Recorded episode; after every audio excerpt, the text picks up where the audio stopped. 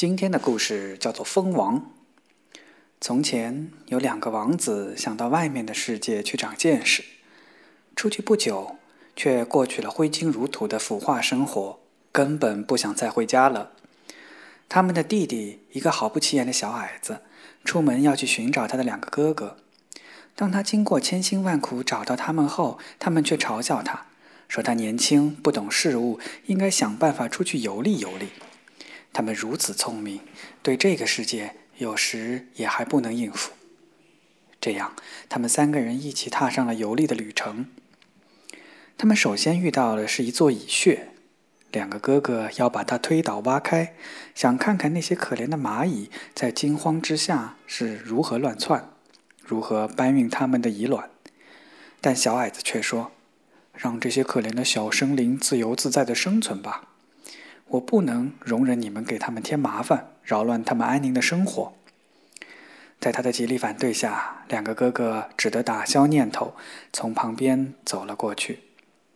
不久，他们来到了一个湖泊旁，湖中水面上有许许多多的野鸭在游动。两个哥哥想抓两只鸭子来烤着吃，但小矮子说：“让这些可怜的生灵自由地生存吧，你们不要杀死它们。”在他的反对下，他们只好又走了。随后，他们来到了一棵大树前，蜜蜂在树干上的一个洞内筑起了一个大蜂巢，好多蜜蜂从树干上流下来。两个哥哥要在树下放一把火，把蜜蜂通通烧死，以便得到树洞内的蜂蜜。但小矮子拦住他们说：“让这些可怜的小蜜蜂自由自在的生存吧，我不能让你们烧死它们。”最后，三兄弟来到了一座城堡。他们经过马厩时，看到一些骏马站在里面，但都是一些大理石做的。城堡里看不到一个人。他们又穿过一间又一间房子，终于发现一扇上面有三把锁的门，门上有一个窗口，从窗口可以看到房子里的一切。往里面一瞧，他们发现房子里的一张桌子旁边坐着一个头发花白的老人。他们连叫了两声，那老人都没有听见。叫第三声时，他才站起来，要他们把锁打开，让他走出房间。出来后，他一句话也没说，也不许他们乱动，默默地将他们领到一张漂亮的桌子旁。桌子上面摆满了各种好吃的东西。吃饱喝足之后，他又给他们每人安排了一间卧室睡觉，然后就一声不吭地走了。第二天早晨。他们来到老大的卧室，将老大带出房间，来到一张大理石桌子前。桌子旁边有三个石碑，看了碑上的刻文，老大才知道这个城堡竟是被魔法控制的，因为石碑上刻着的是如何才能将这座城堡从魔力控制下解脱出来的方法。第一条碑文是在森林的苔藓下散落着公主一千颗珍珠，必须把它们全都找到。如果在太阳下山前还缺一颗没找齐，那个寻找的人就变成了大理石。大哥出发了，他找了一整天，但夜幕降临时，他找到的珍珠还不到一百颗，所以他像碑文上说的一样变成了石头。